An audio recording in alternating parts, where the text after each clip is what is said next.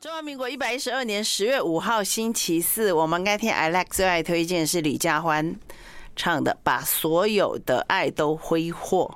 好，我们今天的我们上次因为听着老师的京都啊不呃对东东京之旅。东京热海，对不对？对。然后津津有味，所以就完全就跟老师说，不要再讲比卦了，不要了。我们今天只要讲那个 路程，所以就没有讲比卦。但是呢，呃，今天老师来，我还是要再再讲一下。老师今天穿的完全不是易经 style，今天是。洋基队耶，对，大家我们就有直播，我们大家会有，我们现在有直播，大家可以看到不一样的王思训，隐藏版的王思训老师，是。我们才看到原来你在。白白衬衫之下是有肌肉的，就是人现在不大家都得健身嘛啊！我就骂到我了，真的老师，你竟然是有那个叫什么？这叫什么头二头肌？我也我也不知道，我是没有去健身房了，但就是你刚才说每天就是每天会花一点时间运动。你才三分钟，你说你只花就三分钟是棒式啊，就是你每一次做一分钟，你每次做一分钟，然后啊做三分对，做三次，然后这运动就结束了。那这棒式就结束了，那你还有别的啊？还有别的体操或者是别那种短时间之内可以让你可以让你这个心跳加速、流汗的。你的确没有辜负了这件 T 恤 所代表的精神，你的确有这个洋基队的精神，所以，所以我们今天看到这个，虽然有有小犬台风来，但是老师还是非常的神采奕奕，而且熬了味噌汤之后才过来。对，对我今天就中午想说台风风很大，我就就自己熬了一个味噌汤。我刚才听了半天哈，大家一一定很想知道这个食谱嘛？这我们那上我们前一集是路途，对不对？对，这一集是食谱。对。那我就一直问说这个肉呢？结果你竟然说不用肉啊？味增汤可以不用肉。好，来味增汤来了，对我们今天的主菜，请上菜。那就是是这样子哈？你们如果说想要吃清淡的东西，你不想吃啊太多脂肪啊，然后又能够吃得饱的。其实味噌汤你里面啊放一点马铃薯，其实非常好，也可以吃得饱，然后又很清淡。老师，你的味噌就是你这次去日本带回来的，对不对？哎，对，是后带回来以后发觉台湾也有卖。是减盐的吗？还是没有？就正常。就正常。在日本，你在日本就是说，其实日本的味噌汤，呃，他们做出来。呃，我们台湾的口味吃起来会觉得偏咸，是对对对对对，偏重，我们就觉得味道会重一点。在台湾吃味噌汤就是比较淡一点，那我们都习惯淡，甚至偏甜。但是那个日本的味噌汤汤是偏咸，然后它偏着它的高汤是偏这个鲜味，就海海鲜昆布的味道非常非常重。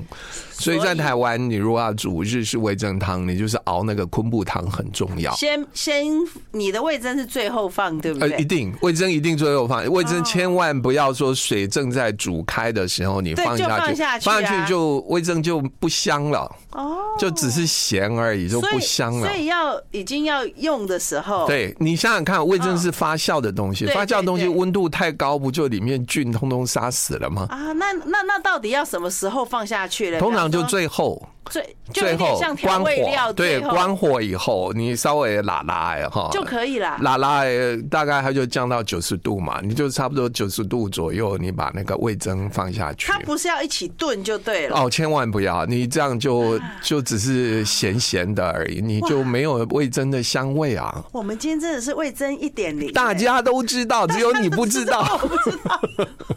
我又肤浅，而且老师，你刚才说你是熬了昆布汤头，对对对，这个是比较特别。平常过去我也不会熬，但这次配料配料有配料，就是其实味噌汤的配料千千百百种，哈，各式各样。但是我觉得最不失败的几种。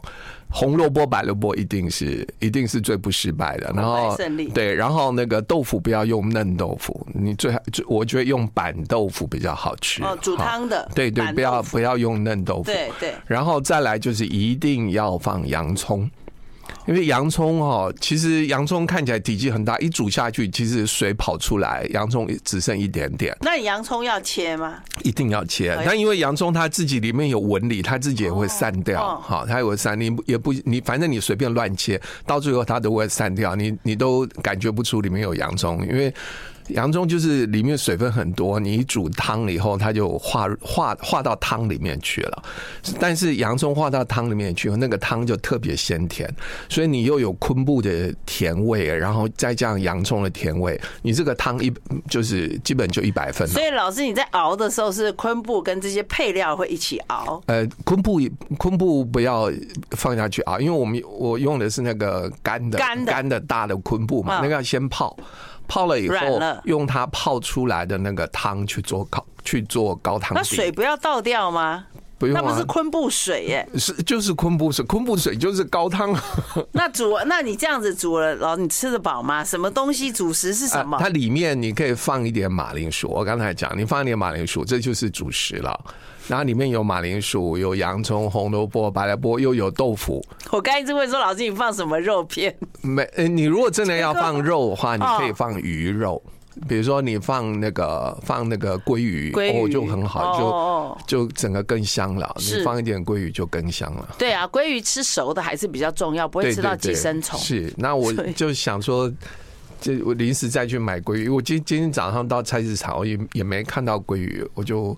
就反正就手上看到就拿拿拿。那你光喝汤会饱吗？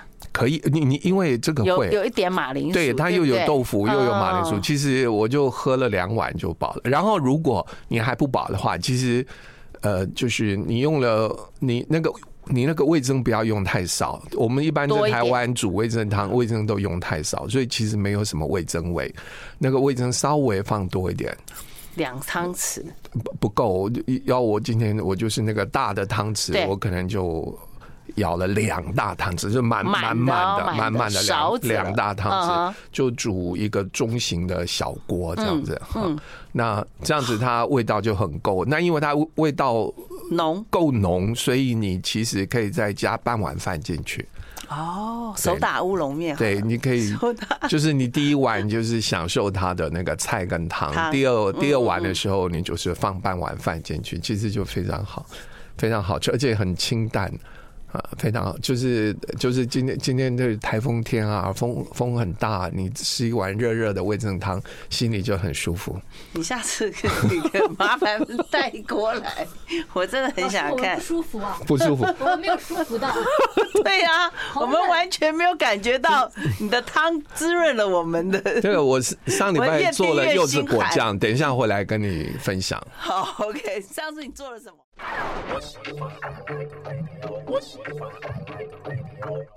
好，我们这个新传媒学院，我们的大。大王牌讲师 王思炫老师的新课程，十月二十七号开始啊，每个礼拜五的晚上，然后是七点半到九点半，总共有八堂课。对，好，大家可以看我们有阳基精神的 王思俊老师。不会，我上课我就会穿那个白白色衬衫，白衬衫有绣压一个绣线的白衬衫又出来了。好，老师的课程是十月二十七号开始，大家可以报名。如果说没有办法来我们中广大楼上课，因为就在我们的十二楼嘛。对不对？没有办法来上课，也有线上课程，对，也有线上，对不对？那如果要报名的话呢，就打新传媒学院。新传媒学院，我们这次总共是八堂课，也是不一样的。已经每次老师绝对不会重复的啦。就算我们从头开始讲，对不对？也是不会重复内容的。对，是。因为就是我们每一次缘分不一样，嗯，缘分不一样，感觉话题就会不一样。对啊，但是都可以跟你一起做柚子果酱。对，今年又有柚子果酱了。前前两个礼拜不是中秋节嘛，我就柚子就做了。今年柚子就是又好吃，然后又便宜，嗯哼嗯，所以我就做了柚子果酱。好，我们上次说要讲比卦，对不对？讲比卦来了，比卦好像是，哎，我也不知道比卦是在讲什么，忘记了。这个比啊，就是这是比较，就是比附、比较、比例、比来比去，人跟人比来比去，那个比哈。这个比是什么意思？这个比是我认为是易经六十四卦里面啊最现实的一卦，好实际啊！对，大家就很实际，一个很实际、非常很具体的。对，它的针对到我们内在的需求，就是说。这个人啊，总是觉得自己力量不够。如果旁边有个力量比他强的、资源比他多的、权力比他大、比他有影响力的，我们都很想靠近他、依附他。比卦就是依附的意思哦，就是从前不是有个广告，就是说，哎，就是呃，你是我的靠山，所以我送你。就每个人心里都希望有个靠山啊，送你。那靠山就是你可以依靠他在那边，可以依附在他身边，这个很自然。那我那就西瓜靠大边，就也是就是就是因为每个人都。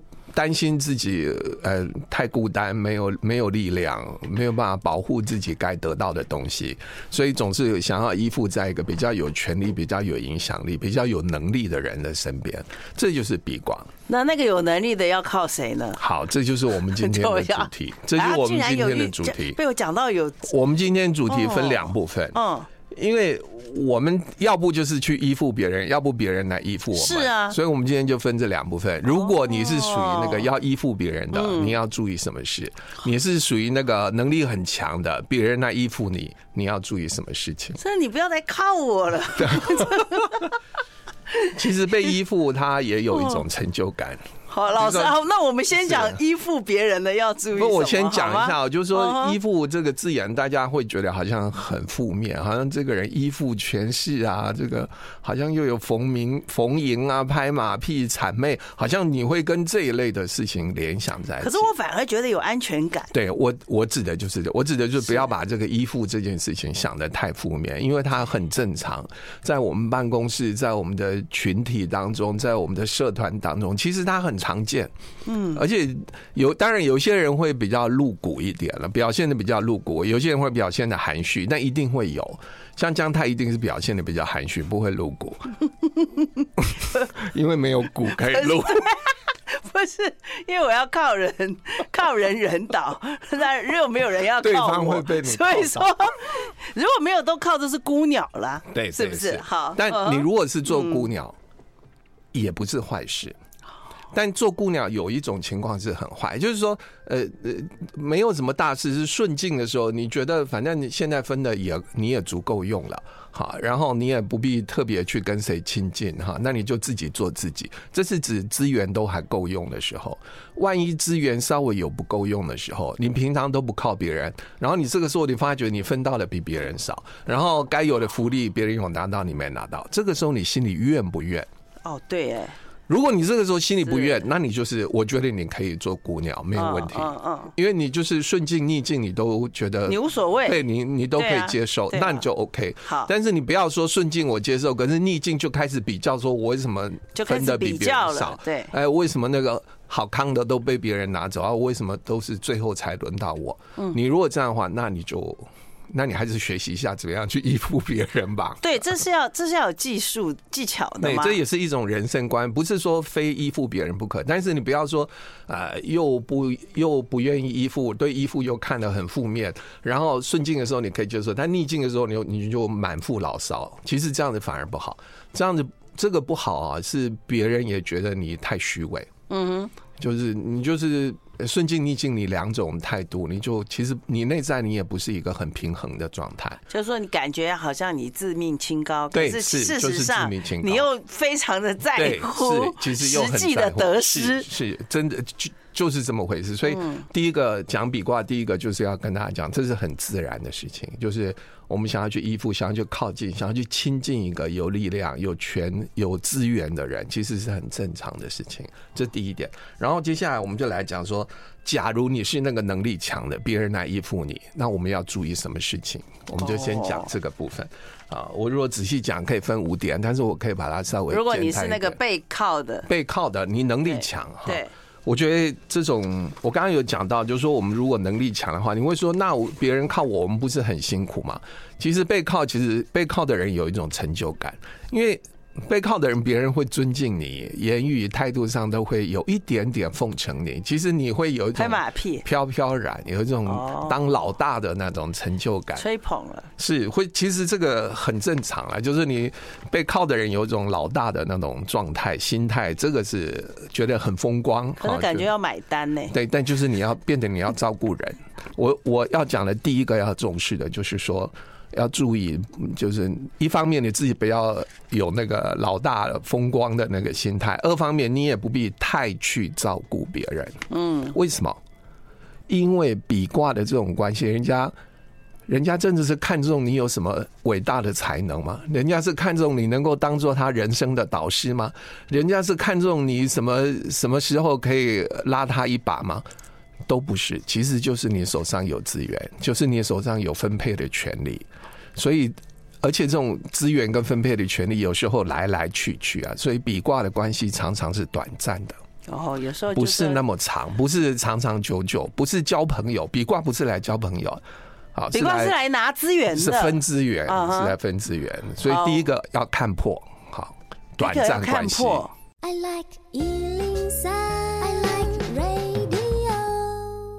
的重点来了，我们现在有直播，洋基队的王思训老师，就是刚刚讲说你是被靠的，对不对？好，老师继续啊。对，你被靠的，我跟你讲，比卦的关系其实是短暂的，半年一年了不起了。嗯，你现在超过超过一年以后，这个关系还不能能不能维持，未必要看你其实。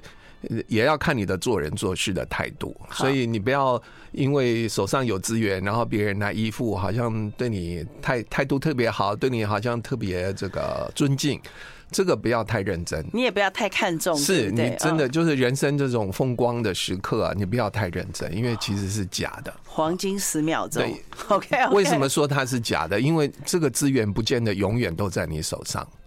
所以他是假，人家是因为自愿而来。当资源是来来去去的东西，哪一天资源不在你手上，不由你来分配的时候，他们就走掉了。所以，所以当你有权或者你有资源，人家来的时候，这是这种这种。你也不需要特别去排斥吧？对，你不用排斥，就是你你适当的付出就好了，啊不要特别想要去照顾啊，这些都是跟随我的小弟，我要好好照顾。小老弟，你这样想，你可能就想错了，因为这个关系没有那么长远。所以我们还是要藏着一点，留着。是是是，要把一些留着给自己当后辈。就是。对，你不要太想照顾别人，好，因为这个关系没有那么长，他不是你的亲戚。老师，你是不是看得出来我要靠你了？所以你就一直对着我。老师，老师一直对我说：“你不要过来的意思。” OK，你靠过来，我可能靠不住。我我我会去练一下那个棒式，棒式。好，我再靠过来。好，第三啊，第二个，啊，第二个，第一个，第二个就是说，第二个就是说啊，这个。呃，当别人来依附你，然后什么时候那个资源分配情况又改变了，然后他们又离开了，你要视之理所当然。哦，你千万不要在这个时候讲说啊，人性是黑暗的啊，人性都是什么啊？当初他对我多奉承，怎么现在呃我过生日都没有打个电话给我？你千万不要这样子想，你这样想你就没有懂比卦。因为比卦这个关系就是来来去去，所以你要很现实的看待这个关系。旧时王谢堂前燕，飞入寻常百姓家，你也要 let it go。对，是你。嗯就是要放手，真的是放手。你就是那个别人对你的好，对你的尊重来的时候，你不要太当真，这样你就放得下手。你把那个别人对你的奉承尊重太当真，你到时候你就 你就放不了手。认真就输了，是是，真的就认真就输了，真的认真就输了，真的是。真的，老师，你到底输过几次？没有，认真真的会输了，是，所以要把他不要不要人家。你不要把一时，你被捧得高高的，你自己要常常练习什么，你知道吗？老师，我觉得现在的人要练习一个自摔。哦。对，你一定要常常练习自摔，是，否则有一天高处不胜寒倒下来的时候，对不对？你可能自己就会觉得落温差太大。对，哎，我从前学柔道的时候，他就有要叫你自摔，然后自己有一个姿势滚一下，把力量传出去，这样比较不会伤到自己。你到底有多少才能啊？又会煲汤，又会煮果酱，又会棒式。还有柔道，好好好，回来回来回来，这样真的人家不靠你靠谁？放下放下放下了。好，再来就是呃，你不要太看重，对不对？哦，刚才讲，我们讲第三点，第三点就是说，但是毕竟我现在有资源，我有这个缘分，毕竟大家依附过来了，那依附过来，我也不能够，也不是也不能拒绝嘛。那我这个时候我要想什么？其实人聚在一起是一个缘分，你要善用这个缘分，你要你也要善用这个缘分去做一件心里想做的事情。例如，例如，比如说，你总得想说，哎，我现在在这个位置，啊，在这个位置，我总要有一些建树吧？是，而不是说我在这个位置，我要想办法把那个资源都掌握在手上。你如果只是想保住这个官位，就没有什么意思了。对，那因为你有这个官位或者有这个资源，大家靠过来，那靠过来就是力量。我们可以搞一番事业，你可以做一点事。Uh-huh. 啊，所以你要把这个善用，这样大家聚集在一起的这个缘分，我们来做一点事情。哦，因为老师你说这个也不一定是长久的，对，它可能有短暂的时间，所以你就要在这个天时地利人来的时候，是是是，赶快。对，就我们就趁这个机会，趁这个缘分，而趁这个缘分，我们做一点啊，做一点对大家好的事情，也对于我们将来我们不在这个位置，人家还还会想到我们的事情。一定要做好事吗？嗯，就还是你觉得是你想做的事？你大概这样子想，就是说哪一天你不在这个位置，人家还会想念你的事情，而不要你不在这个位置，人家以后提到你就是骂你，就说啊，这那个人不行，那个人那个时候在在这个位置的时候什么都没做，就是就是那样，就是用这个去判断。我觉得我还是要学煮味增汤，起码人家还知道你会煮一锅汤。好，老师再来第四，再来我们讲第四个。第四个就是，哎，你除了想要做一点事情以外，其实还有另外一个我们可以思考这件事情的角度，就是说，这些人是为了资源啊，为了影响力来靠近你。那你如果我们好好运用的话，其实我们可以把这个当做一种激励，把这个资源当做一种激励，让他们能够。各自发挥他们的所长，各自创造出他们能够呃，也就是说，把这个资源呃激励大家，让大家创造出更大的资源，而不是变成一个小圈圈、小团体在消耗这个资源而已。哎，老师，你之前有讲过一个卦哈，有一点像孟尝君会养很养三千士，对不对？对是。你你以前讲过一个卦是鼎卦啊啊，对对对。那鼎跟比卦的这个时候跟鼎卦有什么不一样？这个鼎卦。鼎卦大家是有时候是理想聚集在一起，嗯，但这个比卦一般是利益聚集在一起。那我还是适合比。因为在想顶挂跟比，我跟你讲，就是顶挂的话，大家那靠过来的人他是有理想的，对。可是比挂靠过来的人，他就是为了利益，有目的。但是你要有领导力，你如果有领导力，他们是为了利益而来也没有关系，因为你有领导力，你还是可以引导他们做出一些有建树的事情，然后也可以引导他们，激励他们啊。花掉这些资源以后，可以创造出更多资源。所以这就是创业。对，是。所以他这个比卦是很重视这个这个有资源这个人的领导力。你如果没有领导力，只是有资源，其实你就是被大家糊弄的走。这个大陆有一句话叫“捧杀”，把你捧得高高的，然后你没有资源，大家散开，你就摔下来，你就这叫捧杀。哦，你不会老师，我刚刚也讲。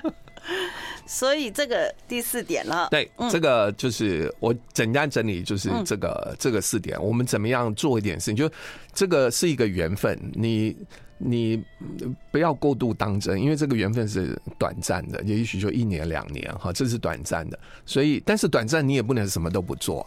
大家靠过来，总是可以做一点事情。所以这个时候，你如果加入你的领导力的话，我们可以把事情做得更好，可以让以后的人有想到你的时候就会怀念你。啊，所以这一期的学员以后也会怀念我。我 们还没有。不免俗呢，是是是，待会儿，但是老师，你刚才讲的是背靠的，对不对？对对对。那我们要靠人的，这个才是关键的，因为大部分都是要去靠人的嘛。对，是。那我们现在就讲了嘛，还是先讲感情？啊，先先讲感情好了，大家比较关心，免得等一下没时间讲感情。好。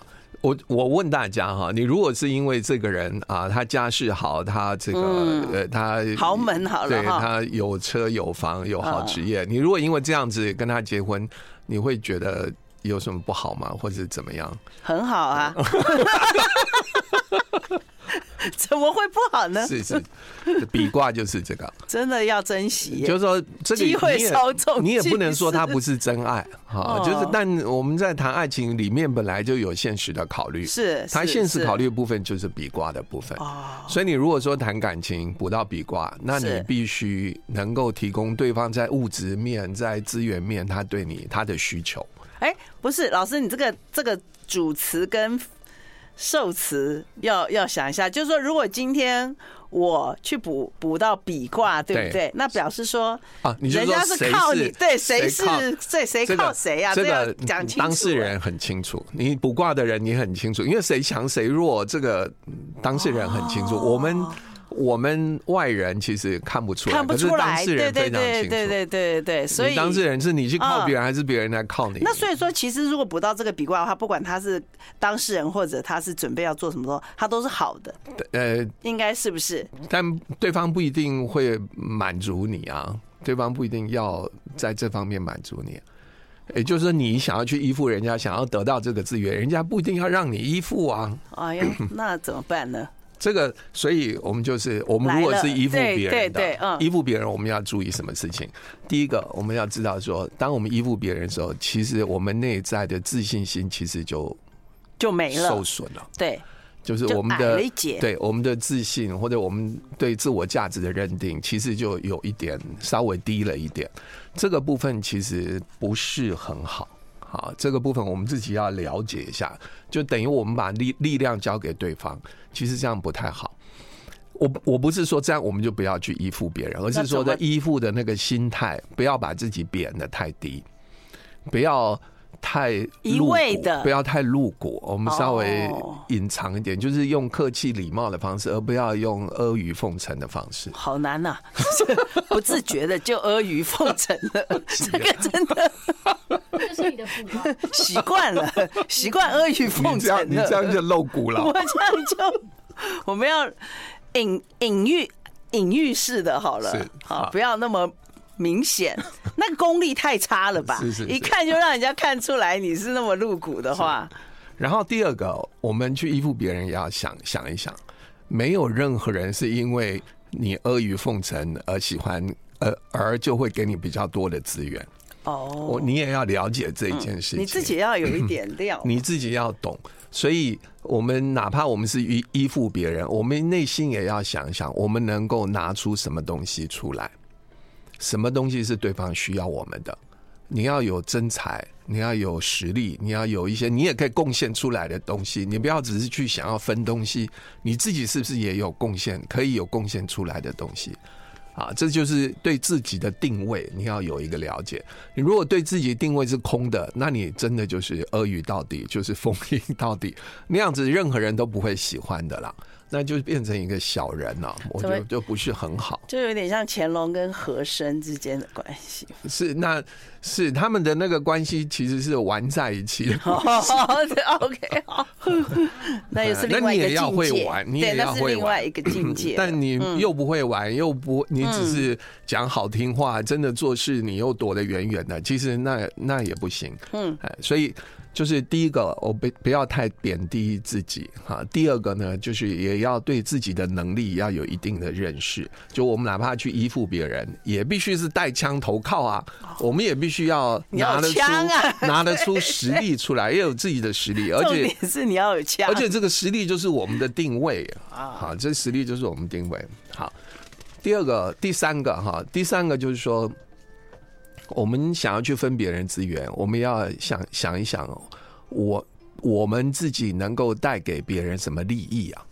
就不要老是想得到别人的利益，我们自己能够给别人什么具体的利益？比如说，我常常举一个例子说，我们去拜拜，一天到晚求神、求神、求神，那你你到底可以给神明什么？你至少打个金牌吧？不是，就神明要的是什么？神明要的就是你的虔诚，不是，就是我们有没有修行？啊哦，是这这，对，就是你比如说，我们讲佛经，就是最大的供养，不是什么啊，你你花什么钱去买很多祭品来供养，最大的供养就是我们这颗心。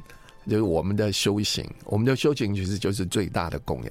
所以，同样的放在你去依附，你去依附一个比你强的人，你也要心里想，你自己有没有认真在调整你自己？你有没有认真在这个依附关系里面？不，你不是纯粹依附，你在这里有学习有成长，然后学习成长，你又可以拿得出你的东西出来，你这样才是一个正确、比较比较正确的心态。你也不会把自己变得太低，别人也会看到你的成长，然后会给你点赞，然后他会觉得跟你的关系不是普通的关系。哇，老师，你这种哈呃依附的这个人，他本身也是很高段的。对，就是他又有德。他又有智慧，这个他又又不能自卑。你这样子，这个依附关系才不会是一个很下层的依附关系，很高档的。对，就 就因为有这个成分，所以依附关系其实是我们人生当中一定会遇到的一个关系。要要做到不卑不亢的依附，是就是不卑不亢，难呐，就是不。这种人通常也不依附别人了。对，像孔子，对，当年对不对？他其实也很想去。很多有云游周游列国，对不对？他也很想到他想去的那个国家当个一官半职的，是。可是他就是没办法啊？为什么？就腰弯不下来嘛。对，就是他他没有他就是太不亢不卑了哦，是。所以人家就不不知道怎么用你。但是虽然因为你把你自己的定位太高了。对，但是孔子那个状态，他虽然没有得到实际的权利，可是他周游列国的时候都得到很高的尊重。嗯，而且他等于是一级顾问，就是人家都会请教他，会参考他的意见，但会不会呃把他的意见真的拿去实践，这个当然不一定。但是是对他很尊重，因为会对他。哎，会请教他，所以我认为这样就够了。也未必是表面功夫，因为他的吃的喝的都别人供养他的。